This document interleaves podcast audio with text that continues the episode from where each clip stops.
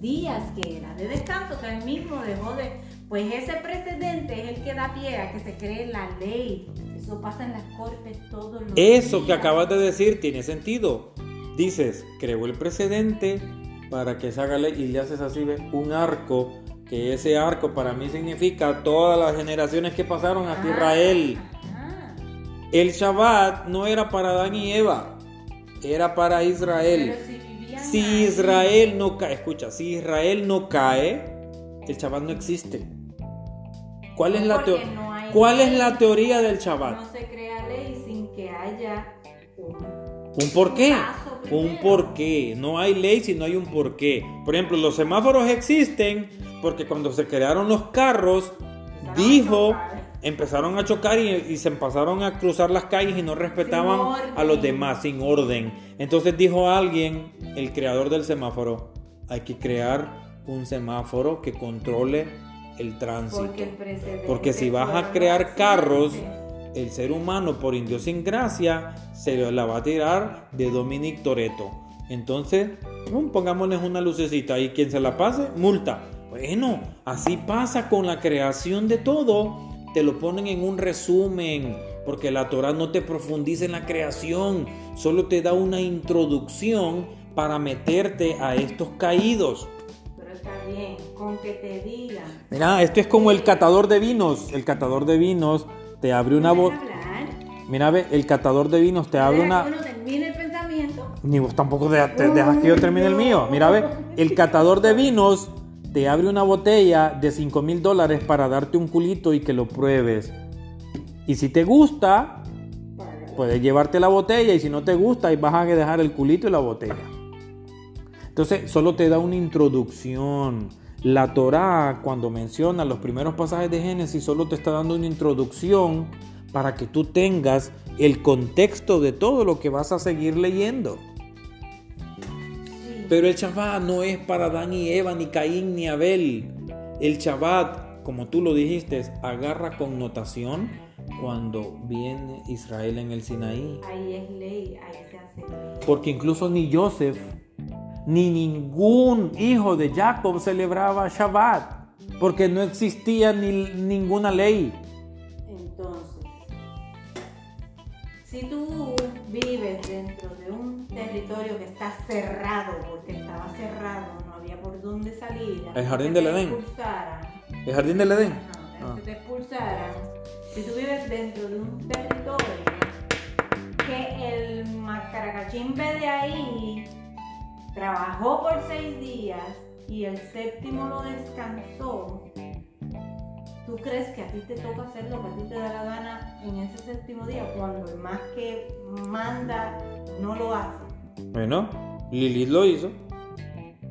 A ella le valió chancleta toda la creación y dijo, a mí nadie me manda. Caín se dejó convencer y se fue a quebrar al hermano.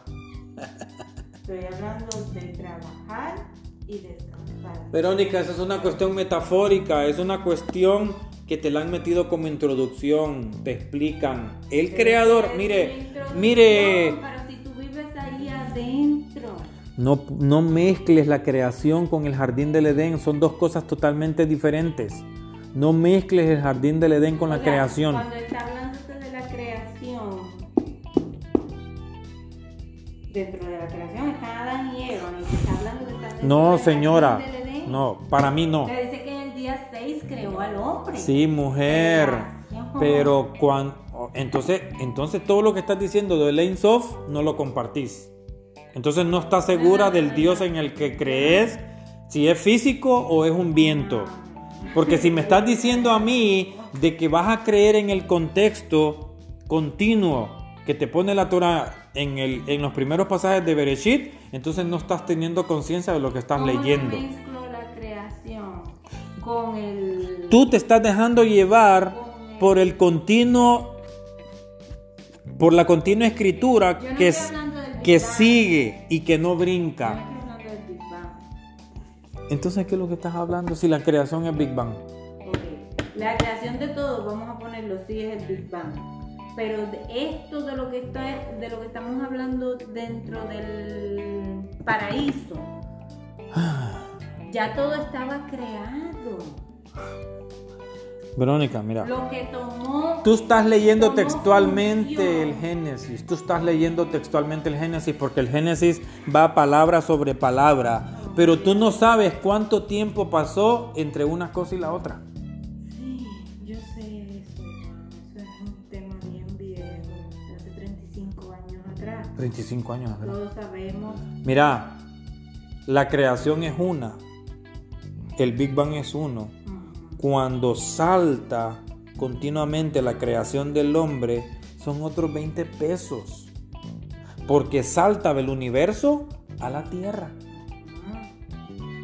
Entonces, cuando yo te digo de que es una introducción, es porque la Torá o el que la escribió no profundizó en el universo, sino que dio un traguito del universo y después nos enfocamos en la Tierra, que es donde estamos. Si, hubiera estamos, si hubiéramos estado en Júpiter, se enfoca en Júpiter. Si hubiéramos estado en Mercurio, Venus o Marte, se enfoca ahí. Pero lo que te quiero decir es de que la introducción de los primeros capítulos del Génesis solo te habla de cómo fue creado el universo y después se enfoca en una cuestión algo distorsionada porque te habla de la creación del universo, pero después se enfoca en que hizo la luz, hizo la noche, hizo las aguas, hizo la tierra y todo lo separó, ¿verdad? Y luego dice, hizo al hombre y a la mujer. Pero no se queda ahí, sino que se brinca, porque no los creó en ese instante que la Torah menciona que hizo al hombre y a la mujer, dice. Sino que más adelante dice, y creó al hombre del barro de la tierra, dice, pero vio que el hombre estaba solo y lo puso a dormir y creó a la mujer. Pero capítulos anteriores te dice, y creó al hombre y a la mujer. Pero más adelante no te habla del hombre y la mujer. Vamos a decir lo que la Torah dice que es la creación. Lo que yo. Por eso te digo, mira, como la creación, o sea. Mira, aquí te hablan los primeros capítulos del Génesis, lo que está arriba. Y después te va descendiendo a la tierra. Cuando te dice el mar, la tierra, las aves, los A animales. eso que la gente. Y- Lo que aquí llama como Exacto. creación. Entonces, mira, ve, Uso la palabra. pone dos crear. personas ahí.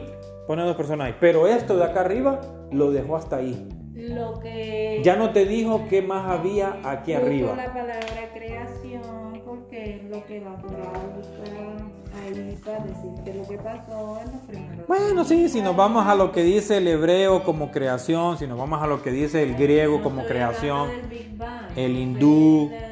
No, es que el Big Bang es un término científico.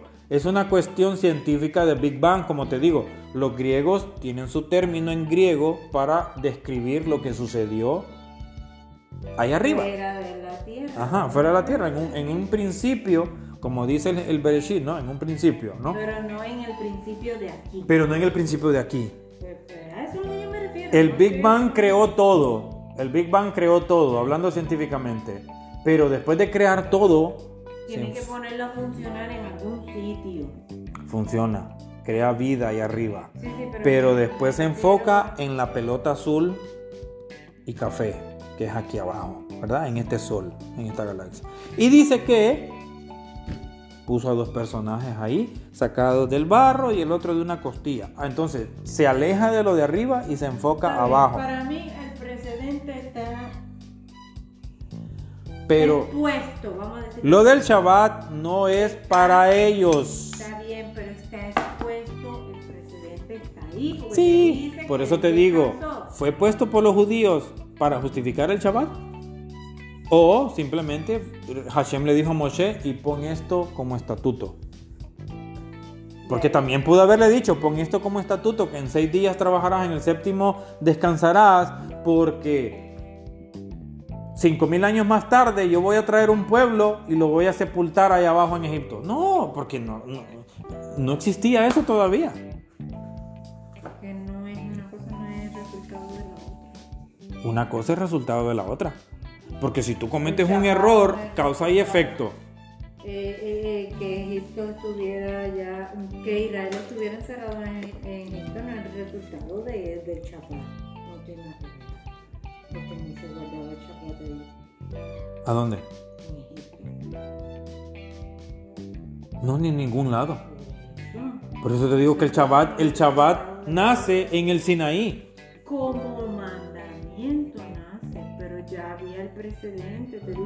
Tú no puedes crear una ley. En, en el Sinaí se crea como ley. Sin un precedente tú no puedes crear una ley. Pero ¿quién la practicó durante Pero todo ese tiempo? Lo que necesitas es el precedente para poder crear la ley. Exacto, yo te entiendo eso, pero ¿quién lo Así. practicó en todo el camino? Nadie. No, Nadie lo nadie. practicó. Entonces, Yo no te estoy diciendo que alguien lo practicó. De tú, tú me estás diciendo que. Abraham lo practicó. No, yo te estaba diciendo que no lo practicó, que no usaba vela Ah, y pan ajá, y, ajá. y vino para abrir Shabbat. Ok. Y tú Ah, ok. fuiste y te empezaste a decir, no, pero él no guardaba Shabbat. Porque pues te estoy diciendo No, pues que entonces no tenés que gritar bien fuerte el no, porque yo te entendí de que tú Abraham no practicaba. Shabbat. Estoy diciendo hace rato. Ya que tú no dejas hablar ni terminar Ok, el pensamiento. Pero tú dices entonces que nos salimos de la parachá, tú dices de que rato. tú dices de que el jala y las velas no son obligatoriedad, no son un estatuto de Shabbat. Entonces, ¿qué significado tiene Kabbalah Shabbat? Tú dices de que es una separación del día de la semana con el Shabbat. Exacto. Entonces, ¿quién establece el ritual y el significado simbólico que tiene el jala, las velas, Desde la menorá y todo ese rollo? Desde que se da el mandamiento en el Sinaí, que ellos están en el desierto, que empieza a caer el maná del cielo. No era jala lo que caía del cielo, era maná. Bueno, Entonces, en el viernes caía una doble porción de maná para que tuvieran el Shabbat y no salieran a recoger en Shabbat. Por esa razón usamos dos jalas, dos jalot. Ah, ok. Esa es el, el jala, el simbolismo de esa doble porción de maná que caía el viernes. Y se llevaban a su casa doble porción, doble ración de maná. Por eso es que usamos dos jalas, dos jalot en eh, viernes en la noche para abrir Shabbat. Entonces, ¿por qué me estás diciendo de que no es obligatorio? El mandamiento, el mandamiento era recoger doble porción para que no tuvieras que salir a buscar comida en Shabbat. Entonces, ¿el jala qué es? Es el Ah, simbolismo es el de esos dos. Pero no es un porciones. mandamiento de- porque maná era maná, no era, no era jala, no era pan. Podía ser cualquier cosa. El maná podía ser cualquier cosa. El maná te sabía a lo que, según el Midrash, el maná te podía saber a cualquier cosa. A lo que tú quisieras que te supiera. Entonces, ¿quién estableció que fuera jala? Te Y con digo- esos ingredientes. Te digo que es rabínico, que sea pan y que sea para mí, eso es rabínico porque no hay por ningún lado en la Torah que te dije- dijera que eso era jala. Era Bueno, maná. cuando Era salieron, cuando salieron de Egipto, que es el significado de Pesaj, ¿qué es lo que hacían? Eso es otra cosa. Pan sin ácimo. Pan ácimo. Bueno, Que no tenía levadura. entonces Pero este ya traían Shabbat- el conocimiento del Pero pan. este de Shabbat tiene levadura. No Sí, que pero el ordinó feeling, lo que te quiero dar a entender es de que Porque ellos ya tenían tenían el harina. conocimiento del pan. Allá tenían Pues sí, harina manejaban el trigo. Para hacer, pero Bueno. el maná no era harina. Ahora, Ah, entonces, Verónica. quisieran. Sí, yo te entiendo eso. Pero como maná no siguió lloviendo más después de, ese- de que salieron del entraron, Sinaí, ajá. entraron a la tierra no había más maná, pero durante todo Exacto, el desierto, entonces buscaron una justificación del maná y como tenían el trigo y ya podían cocinar, hornear pan, entonces dijeron, hagamos dos vamos alitas. pero Ah, ajá. no quiere decir que si tú no tienes un jala, no lo puedes hacer. Porque el mandamiento no es que tú tengas un jala en la mesa. Y entonces, si eso es así, ¿por qué hacer jala todos los viernes? Porque ¿No hagas jala? Es como te digo. No hagas jala, mañana no hagas jala. Es- no debería. Es como No deberías. Mira, Verónica, como, como me dijo Noé, yo que usted cuido lo que está diciendo. Yo que usted cuido lo que está diciendo porque eso es eh, no sé qué cosa. No lo digo por lo que estamos diciendo. No, mamita. Lo digo por. por el trabajo y la espalda.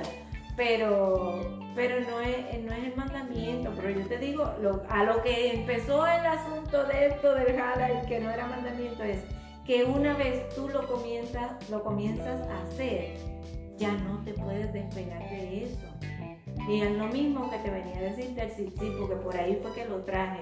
Una vez el varón empieza a usar los tzitzit como principiante, como tú dices, ya después que tú llevas tanto tiempo usándolo, ¿cómo te despegas de eso?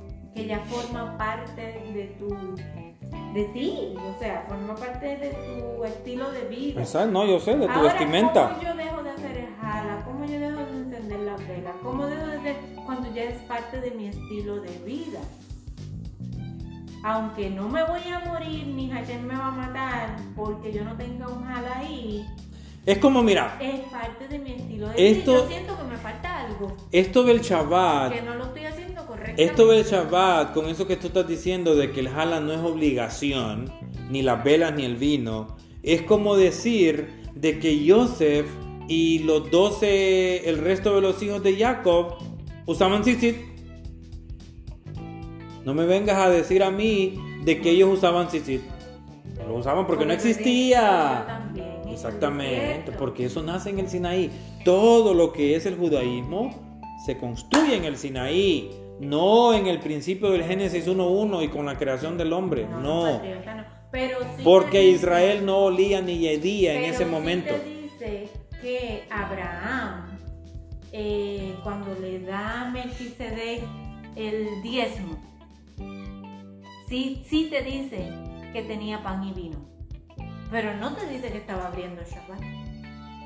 Ahora, que haya podido ser un Shabbat, maybe. Pero sí te dice que había ¿Y pan Melquisedec era judío o qué?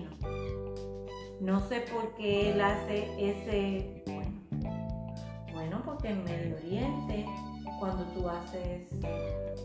vas a la mesa, haces pacto. Es una cena normal. cosa, Sí, pero es una cena normal como cuando vas a Italia o vas a Francia, hay pan y vino. No, por eso Pero no digo- que estén celebrando Shabbat. Por eso te digo que. Pero hice la. la Sí, pero Melquisedec no era judío. La nota.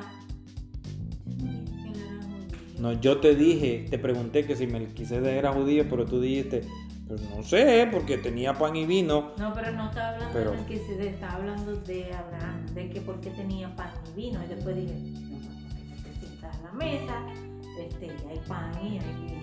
Costumbre. Costumbre, exacto. Costumbre. Porque hasta el mismo Yeshua te menciona de que él tenía pan y vino. Era. Era una costumbre, como en Europa, todo el mundo a esta hora mismo- hace su cena con vino estoy diciendo. y tiene pancito. Por lo mismo te sigo diciendo que no es mandamiento, que se traspasa a Jala esa doble, eso de la recolección de la doble Bueno, era porción. una justificación y el Jala tiene más de 5.000 años de existencia. En pocas palabras, el Jala tiene más de 5.000 años. había que transferir ese, Eh, esa energía, esa esa justificación de ese alimento algo. en algo. Es como la iglesia católica que Porque justifica la hostia como el cuerpo de Y Cristo. en lo único que y en lo único que hay conexión es que era doble porción y son dos jalas. Porque el jala, te dice, cuando dice la bendición del jala, y dice eh, que extraes eh, pan de la tierra. Y el maná no venía de la tierra, venía del cielo. So que la única conexión era que eran dos. Pero el jala viene de la tierra. Sí, no tiene una cosa nada que ver con la otra, exactamente. La única, la única conexión, doble porción. Eso sí.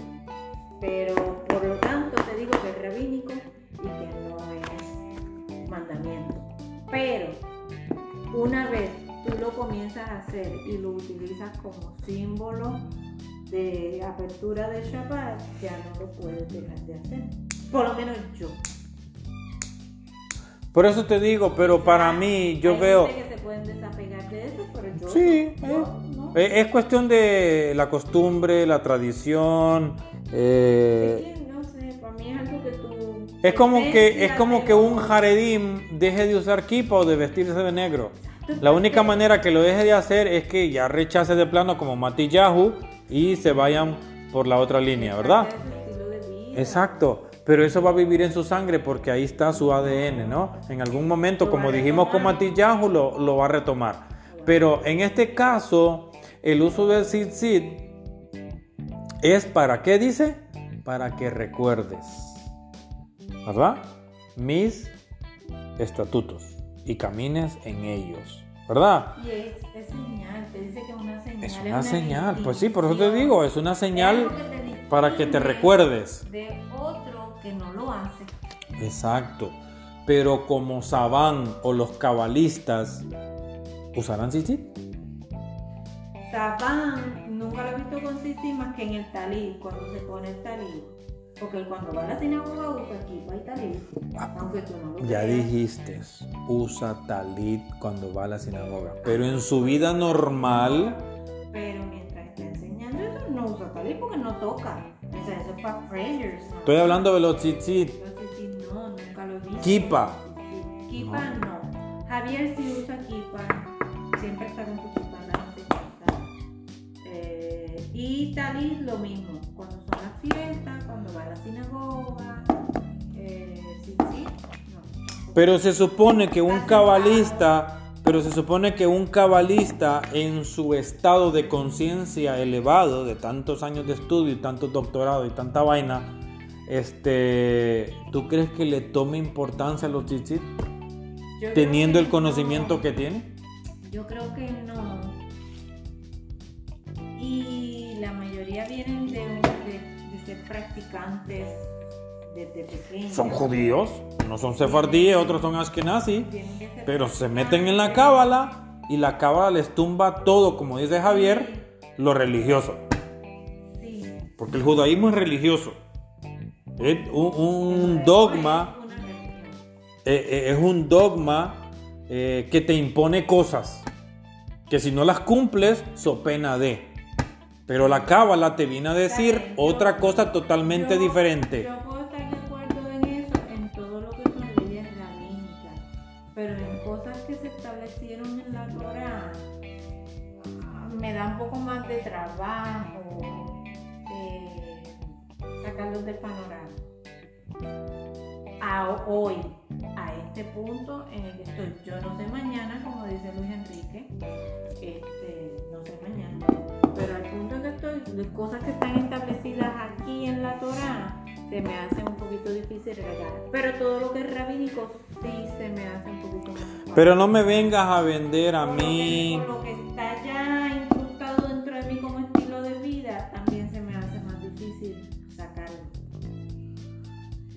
Pero no me vengas a vender a mí. Como dice allá el rabinato, de que Joseph era judío. De que Judá eran judíos, de que Rubén eran judíos. Ahora, una pregunta muy interesante. dice que sí. El- por eso te digo, como dice el rabinato, dije, como dije, como dice el rabinato. Te voy a hacer una pregunta.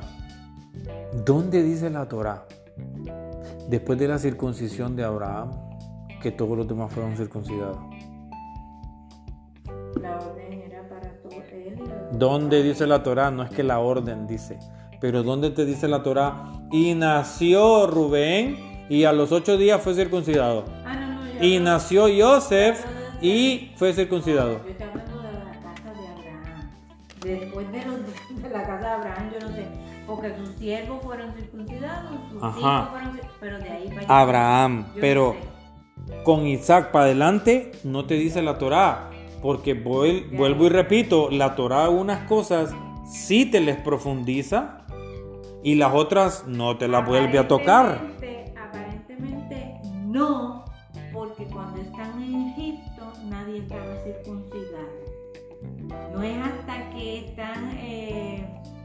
que con Caleb se manda, antes de entrar a la tierra, Hashem manda a Caleb a, circun- circuncide a todos antes de entrar a la ¿Y sabes tierra. por qué te digo que no?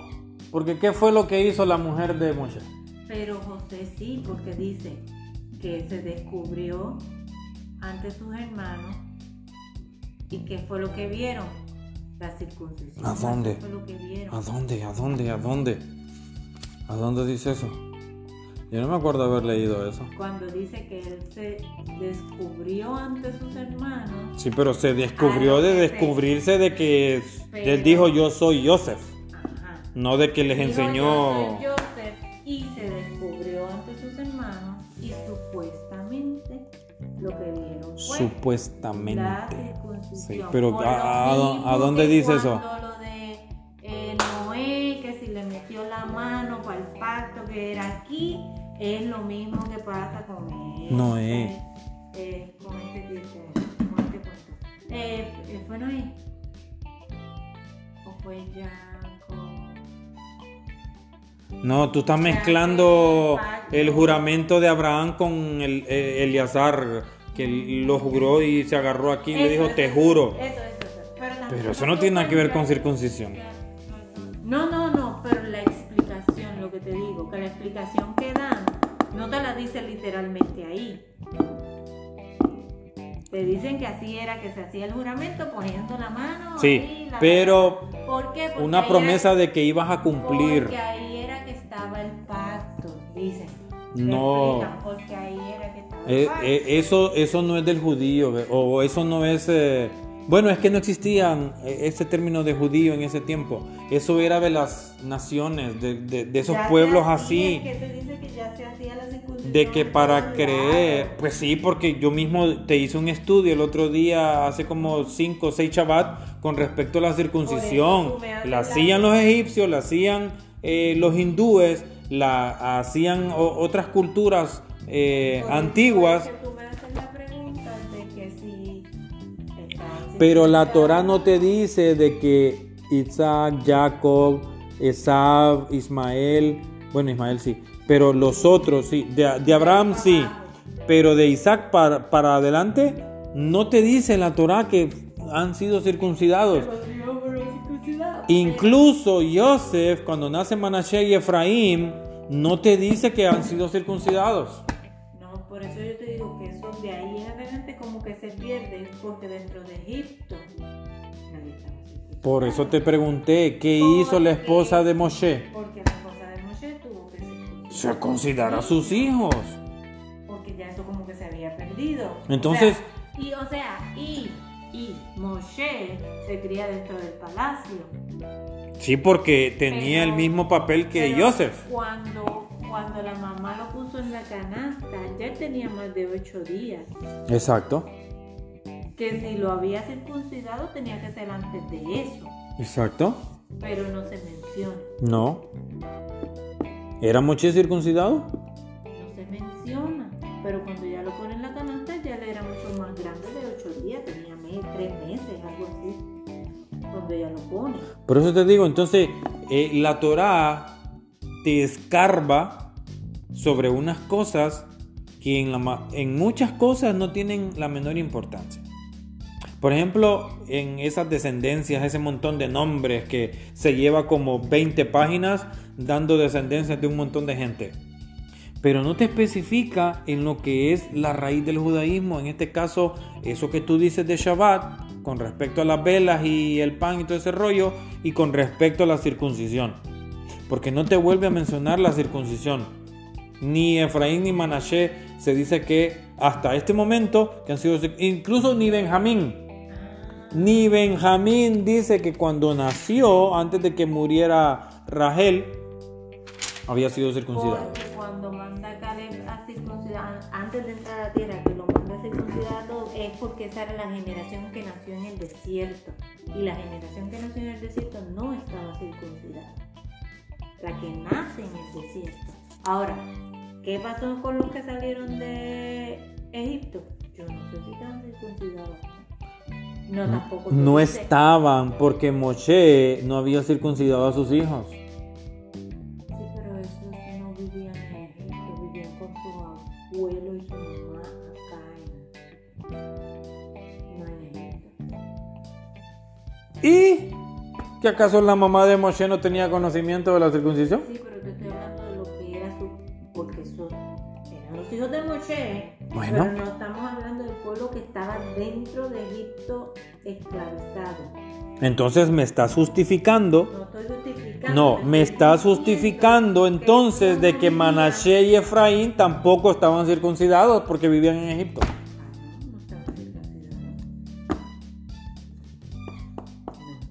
Entonces, ¿de qué estamos hablando?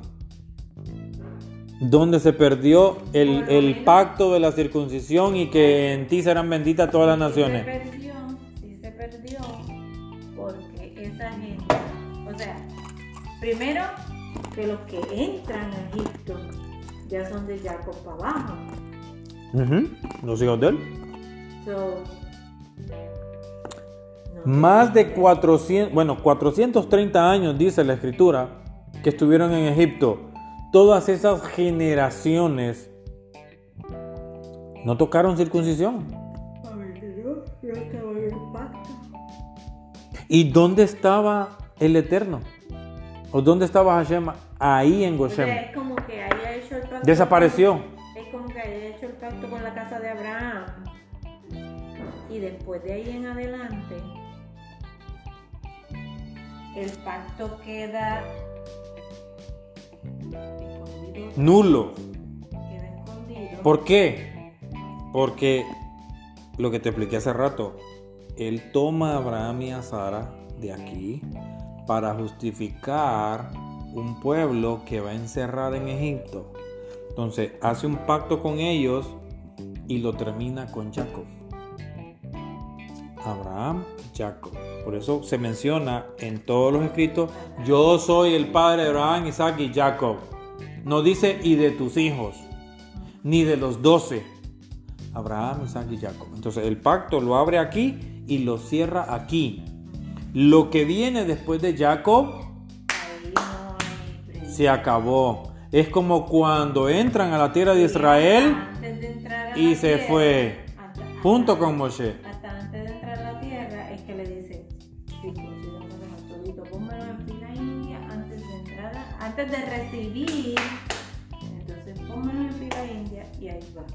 En el Sinaí les da todo.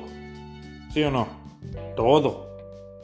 ¿Por qué? Porque cuando estaban aquí les suelta toda la sopa y cuando ya van a entrar, dice para mí, yo Iván, digo, Hashem dijo, ya, ya no tengo nada más que decirles o suerte, que les vaya bien y no se olviden de mí, porque si no, ahí les caigo. Lo que pasa es que a los que le entregó la Torah, esos murieron todos. Sí, pero pues quedó Yehoshua como el líder. Pero a los que Y la Torah dice que Yehoshua estaba con él adentro. Estuvieron ahí en la falda del monte y que dijeron. Ah, no, "Sí, todos esos murieron. digas haremos". Ok. Y esos fueron los que sellaron ahí ese otro convenio. Y no, ninguno. Pero te consta, pero te consta de que esa generación de 40 años en el desierto pasaron esa información a sus descendientes. No, porque justo Moisés antes de morir tiene que repetir todo. Moshe tiene que repetir todo otra vez, exactamente. Entonces, ¿de qué estamos hablando? Estaban de vacaciones. Estuvieron de vacaciones todo el tiempo. tiempo porque le daban comida, la ropa no se le dañaba, la nube los protegía. Y se quejaban. Y se quejaban. Vacaciones. Entonces Moshe tiene que Y querían volver a Egipto. Porque Moshe lo repite en son de regaño, no lo repite No. en son de que. De recordar de como cuando tú le dices a un hijo, ya te dije que esa taza no la uses. Es muy diferente a decir, Oye, pero. esa taza no la uses. Porque lo tiene que repetir otra vez. Y si lo tiene que repetir otra que vez. repetirlo otra no- vez. Porque o entendieron y se hicieron los papos, o simplemente les valió gorro. Entonces, ¿de qué estamos hablando? Que por eso es que antes de entrar. El pacto empieza con Abraham, termina con Jacob, y cuando estos ya bajan a Goshen, como estamos ahorita en la parashá, antes que entran, entrar, entonces lo retoman bye bye. Entonces, cuando pasan los más de 400 años, estos se acuerdan, según está escrito, pero mira, ellos estaban cómodos en Egipto, ¿sí o no? Pero ¿cómo empiezan a ladrar? Con la opresión. con la presión del faraón, ellos empiezan a acordarse de un pacto que hicieron con un antepasado de hace muchos años, ¿verdad? No entonces, conmigo, pero lo voy a reclamar. entonces, exacto, porque ya habían pasado muchas generaciones, ¿verdad? Entonces dice, oye, pero ¿te acordás de Abraham, de Isaac y de Jacob? Parece que ellos hicieron un pacto con un Dios. Y pues entonces para librarnos de esta opresión que, que estamos siendo aquí sufridos, perseguidos y tarará, tarará, pues volquémonos a, buscarlo a Él. Como tú lo dijiste hace rato. Le dijo eh, y, eh, Jacob a Isaac, le dijo a tu Dios. No mi Dios ni nuestro Dios. Dijo a tu Dios. Y se repite eh, más adelante también esa cuestión de que el Dios de mi Padre, Exacto. no nuestro Dios. Es que es como si fuera un Dios diferente para cada Habla uno. en segunda persona, en primera persona. Para los tres se menciona de una forma diferente. Diferente, ¿Por exacto. Para mí había un pacto, un convenio diferente con cada uno de ellos. Trataba con este de una forma, con este de otra forma y con este de otra forma. Sí, porque Abraham lo trató de una forma, a Isaac lo trató de otra y a Jacob de otra. Y ellos lo sabían porque se decían así entre ellos. A tu Dios y el otro le decía no a tu ujú. Dios y el otro no a tu Ujú. Dios ¿por qué? porque era de forma diferente era como si estuvieran tratando con diferentes Incluso cuando Joseph se presenta ante el faraón y el faraón ve lo que es Joseph y dice, bueno, ahora sé que Dios está contigo. y cuando se recita en el Sidur le dice al Dios de Abraham al Dios de Isaac y al Dios de Jacob como si fueran Por eso te digo, y, y- y como te dije, el faraón le dice, sé que tu Dios está contigo, o Dios está contigo, que no es el Dios del faraón. Porque si no el faraón lo conociera, hubiera dicho, nuestro Dios, o el mismo Dios que yo Hasta conozco. dice y bajó Israel o sea Jacob Ujú. con todo lo que tenía y llegó a Beersheba, donde ofreció sacrificio al Dios de su padre. Al Dios de su padre No Isaac. el de él, al de su padre. Sí, porque hubiera especificado bien Exacto. Si fuera el mismo. a un sacri- eh, ofreció sacrificio a su Dios. No, dice al Dios, su padre Isaac. Ofreció sacrificios, pero en ese momento no estaba por ley sacrificios. Pero si aquí en Beersheba, que es donde mismo Abraham levantó altar para sacrificar a Isaac, ahora ya, eh, Jacob, Israel, está volviendo al mismo lugar a hacer un sacrificio en un altar que debía estar allí. Al Dios de su papá, no al de él, ni al de su abuelo. Por eso hemos hablado muchas veces. La diferencia entre quién es el Dios que pide sacrificio y quién es el Dios que no le interesan los sacrificios. Parece que el de Jacob no pedía sacrificio. ¿Cuántos sacrificios hizo Jacob? Isaac, parece que sí. ¿Cuántos sacrificios hizo Jacob? Levantó altares. Aquí dice que ofreció sacrificio. Ah, bueno. Isaac, ¿cuántos sacrificios hizo? Levantó altares. Porque cuando conoció a Ribka, levantó un altar en el pozo. Ajá.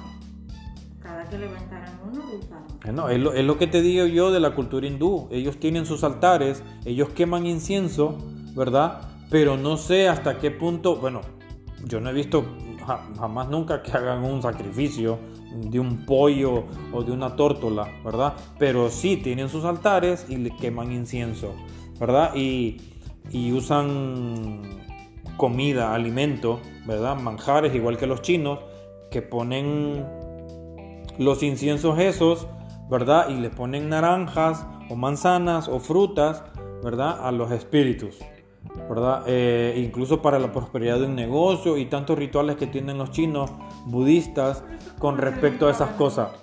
Exacto. Como, nosotros hacer un caballo. Exacto, entonces es la misma, es el mismo ritual, pero con otras palabras. Y con otro... Y con diferentes simbolismos. Y con diferentes simbolismos. Pero es el mismo ritual.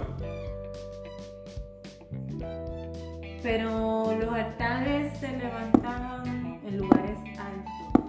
¿verdad? Por eso se llama altares. Siempre te he dicho que lo que es montaña o lugar alto tiene que ver con elevación de conciencia. Elevación de O conciencia. sea, que cuando tú levantas y haces un sacrificio, lo que estás intentando, no lo quiero ver material, lo que estoy intentando hacer es elevar mi conciencia, hacer una conexión y elevar mi conciencia. Ese es el sacrificio.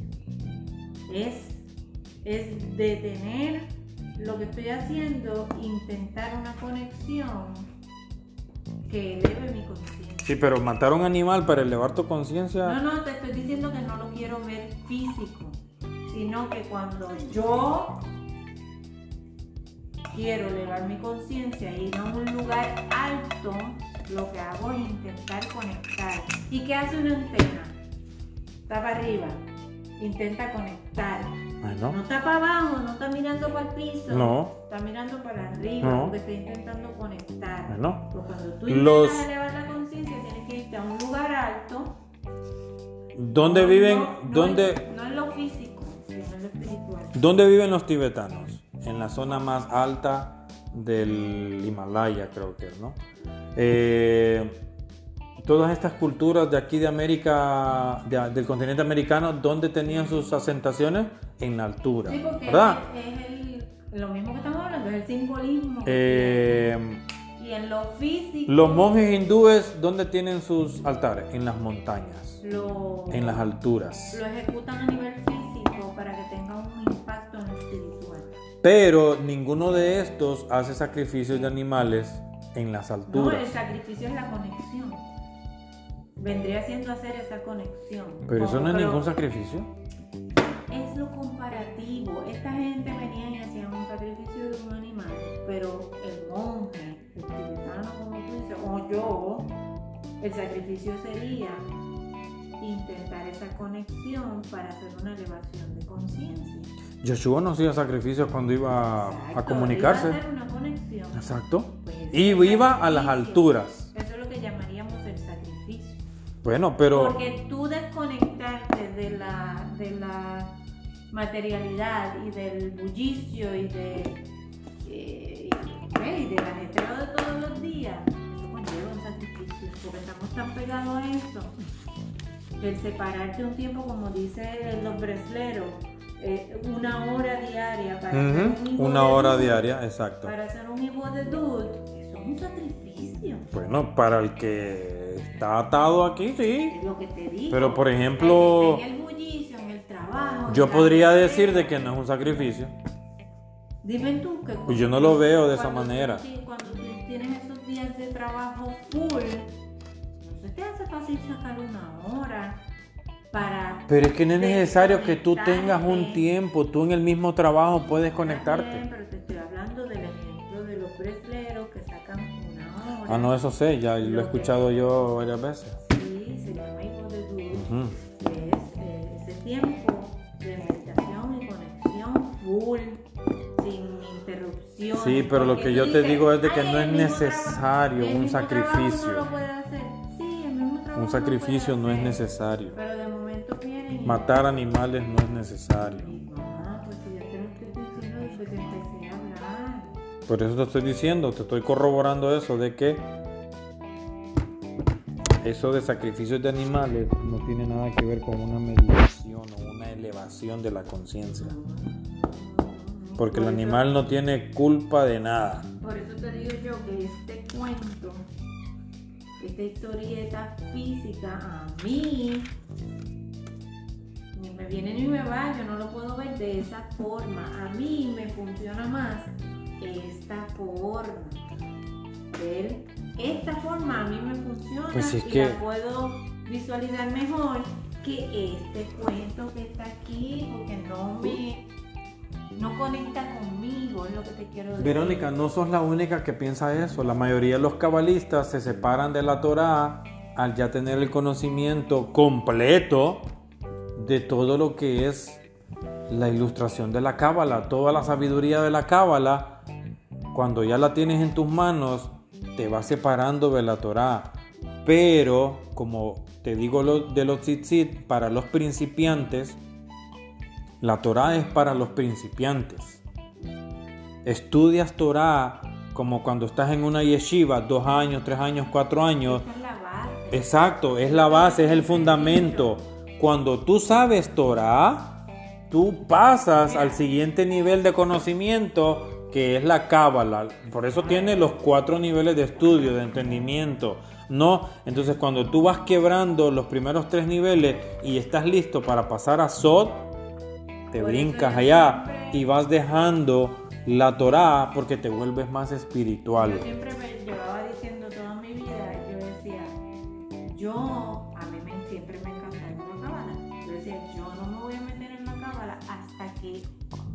yo no esté bien parada aquí en la Torah. Es que así es. Yo no estoy, si esta no es mi base para que yo quiero entrar aquí, que me voy a caer. ¿Por qué Allá crees que- Yo me voy a caer. ¿Por qué- pasó? por- El gato empezó full con la cábala y yo le decía, "Eh, no, tienes que fortalecerte aquí primero para después entrar allá, no a la inversa.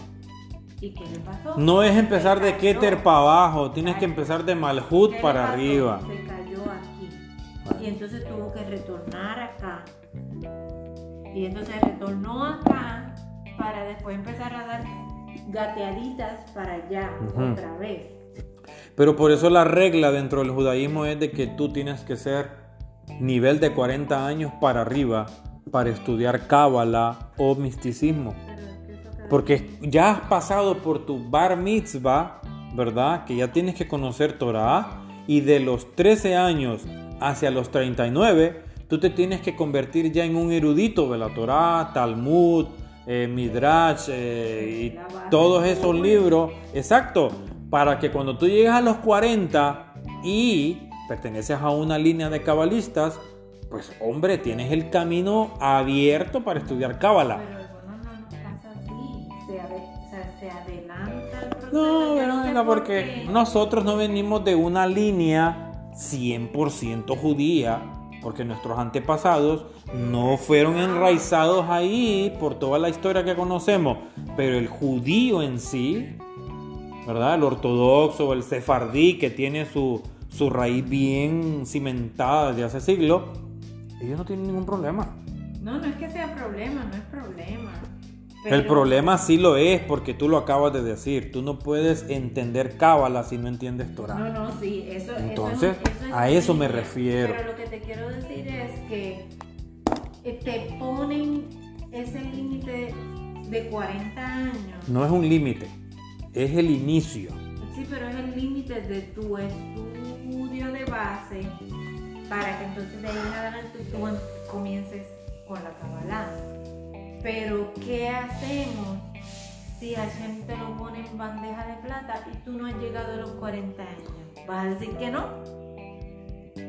Porque el rabino dijo que tenían que ser 40 años. Bueno, en bandeja de plata todavía no estás preparado. Cuando sea bandeja de oro, sí.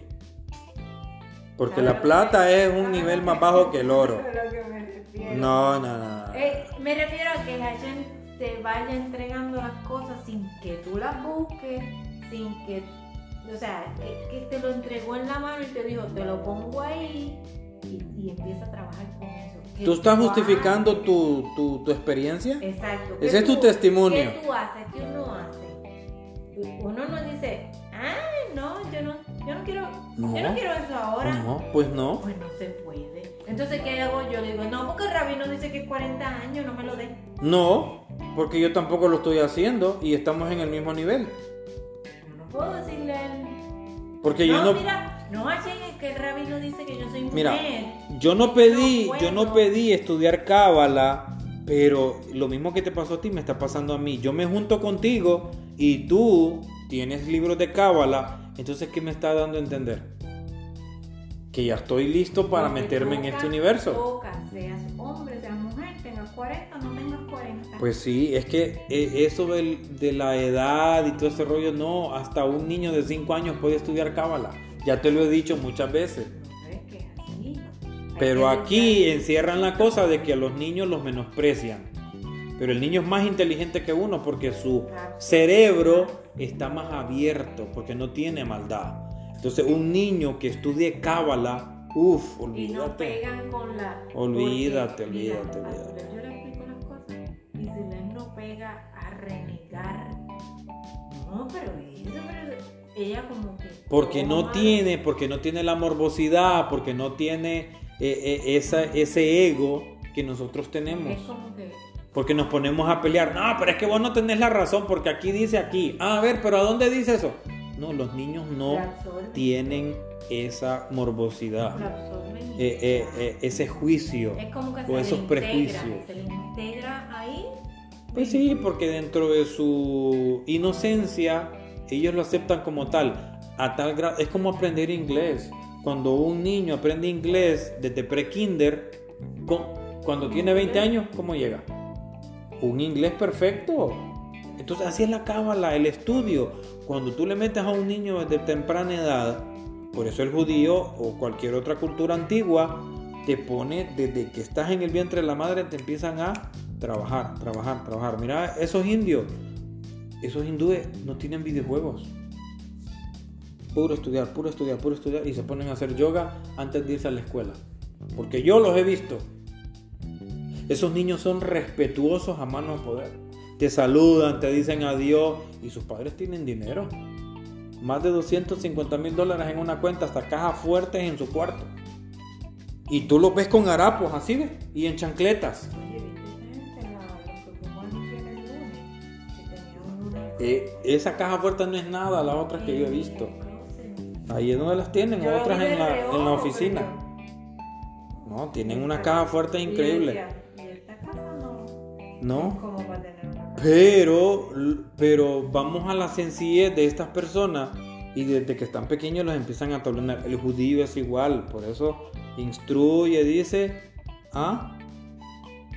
Los hijos en el camino, dice, ¿ah? para que no se aparten de él cuando estén grandes. Entonces, en este caso, imagínate un niño de temprana edad que empieza a estudiar cábala y llega a los 18 años o a los 40 años. Va a ser más que Mozart, que va a ser más que Beethoven, va a ser más que Albert Einstein. Estos cabalistas de los que nosotros estudiamos hoy murieron bien tempranito, a los treinta y pico. ya- Ese ya es otro. Y no solo los cabalistas, los profetas también. Y ya, exacto. Pero es que un profeta era cabalista. No pasaron de los 30. Lo que el profeta hacía era cabalá. Por eso te digo, pero, pero eran instruidos desde pequeños. ¿Sí? Y se elevó tan rápido su conciencia que ya pasar de los 33 años ya era un asunto... No, y se iban Terrible. temprano. Porque ya el desarrollo había sido demasiado. Yo tampoco.